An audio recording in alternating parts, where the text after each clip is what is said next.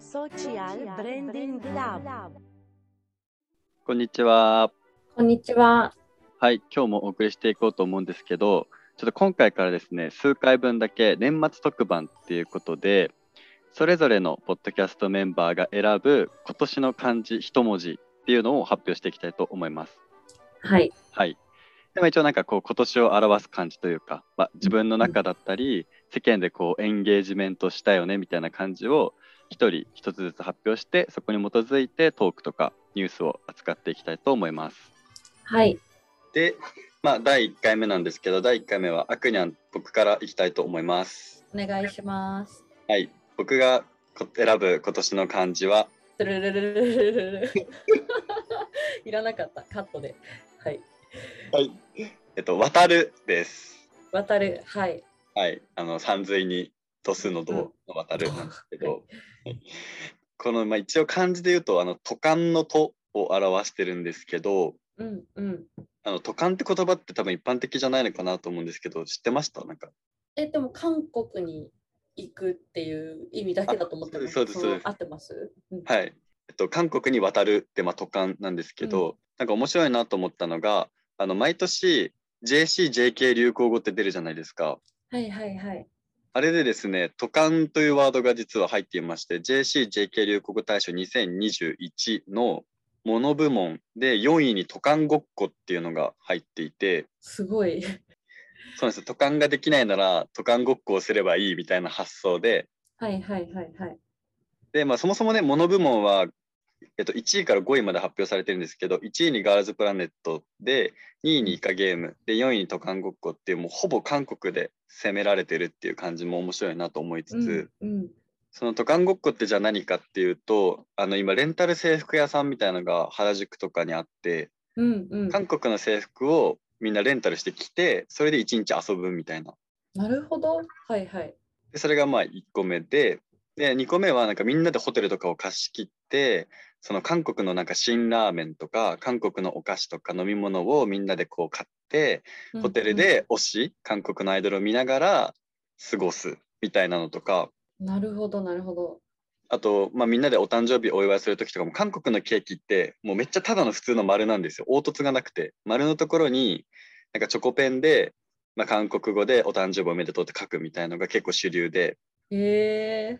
えそのなんかちょっとずつ全てを韓国に寄せてって、まあ、普通の日常の遊びをするみたいなのが都韓ごっこなんですけどなんか新大久保で食べ歩きするとかかと思ってました。 ちょっと古 い。それはそうですねそれもで多分それすらもできないみたいなあ、そっか、コロナも。一周がそうあんのかなと思って東京に行けないみたいなのもあって多分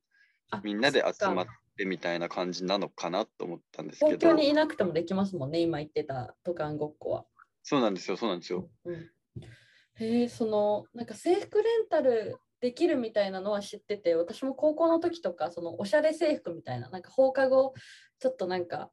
おしゃれな制服借りれるみたいのはあるってしてたんですけど、その、韓国の制服みたいなのも借りれるんですね、そういうデザインというか。そうですそうですなんかオーディション番組があってそれをちょっとモチーフにした制服だったりとかあとあのからし高校っていう通称なんですけどあの、はい本当からしの色の学校があるんですよ制服が。なるほど、なるほど。でもう真っ黄っ黄色のやつがあってそれが結構人気であの有名なアイドルがたくさんいてて芸能高校なのでうんみ。んな芸能人の子たちがからしのその制服を着るからそのからしの制服がレンタルできるっていうのでみんな真似してレンタルしたりとかへえこれなんか誰にも共感されないと思うんですけど私住んでた家の近くにあった高校の制服がすごいいわゆるからし色でなんかみんな絶対ここの高校行きたくないみたいな話をめっちゃしてたんで なんか逆にそういうちょっと個性的な制服の色の方が好まれる時代かっていうちょっとだからなんかもう若者だけにしか通じない記号だなと僕は思ってるんですけど、うん一般の人からしたらなんでこのどぎつい黄色はみたいな感じなんですよ、うんうんだけど若い子たちだけが見るとこれってあのアイドルの〇〇が行ってた高校の制服だよねみたいなうんうんなんかネット記事で見たのがその昔ギャルの人たちってギャルにしか分かんない言葉を使って、はいギャはルいにしはかい読めない文字を書いてたじゃないですか。うんうんあれがなんか今ハングルになってるんじゃないかみたいな考察をされてる方がいてああなるほど要はなんかそのお父さんとかお母さんとかいわゆるおじさんとかに読めないわからない言葉を使うっていうのは割と昔から変わんないんじゃないかみたいなうんうんうん。それだけでこう若者がなんかより結束力を高めてるのではないかみたいな話とかもあってなるほどね。なんかギャル語よりはなんか教育的ですよね。その使えるというか。確か大に人になっても。なんか私のその思ってた都感のイメージと今そのアクニャが言ってくれたイメージが全く違ったのでなんかやっぱ別に都感っていう単語だけ別に見てもえなんでそれが流行語にみたいななんかうん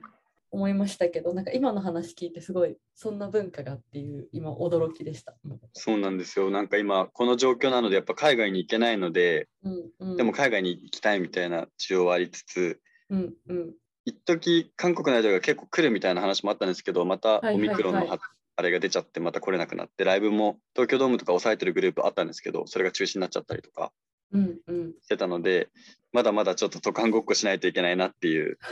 だからこんなご時世なのでっていうのでちょっと渡れないから渡るっていう言葉が流行るみたいなうんうんうんうん面白いなと思って取り上げたんですけどゆきさん的になんか見てましたイカゲームとかオーディション番組とか。はあの見たくないとかそういう興味が全くないとかじゃないんですけどなんかなんかきっかけがないと見ないくてそのきっかけがまだなくて、まだ全然ちょっとそれこそ何でしたっけ一番最初みんな見始めてたドラマあのうん愛なのんと不か時ク着ラスとかあそういうあやつイテウォンとクかラスとかもうちょっと見てなくてただちょっと見てなんかその前で言ううと多分パラサイトになると思うんですけどあはいはいはいはいパラサイトは見ましたパラサイトは見ました。なんか映画は好きなんですけど、なんかうんドラマ、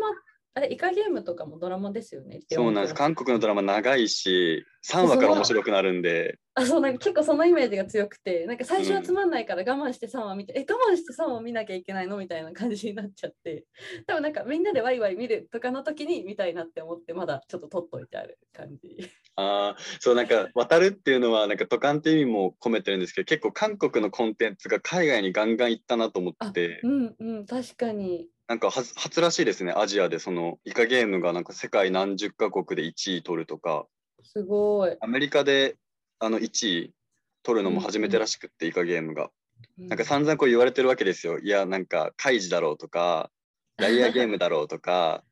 なんか言われてるんですけど、結局それよりもめちゃくちゃ分かりやすくて、だるまさんが転んだとかなんで、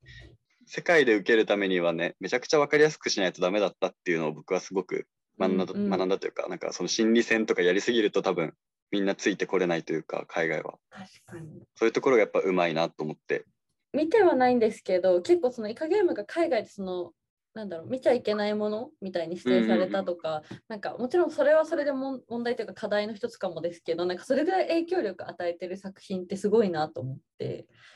気になってました。あとですね、あの、マーベルにもガンガン出てて、韓国の方が。うーんでこの前エターナルズっていう10人組のヒーローたちがいるんですけど、中国系と韓国系はいるのに日本人はいないとかやっぱちょっと寂しいなと思ってて、次公開予定のやつもそのイテウォンクラスの主演の人がもう実はアメリカに行ってて撮ってたりとか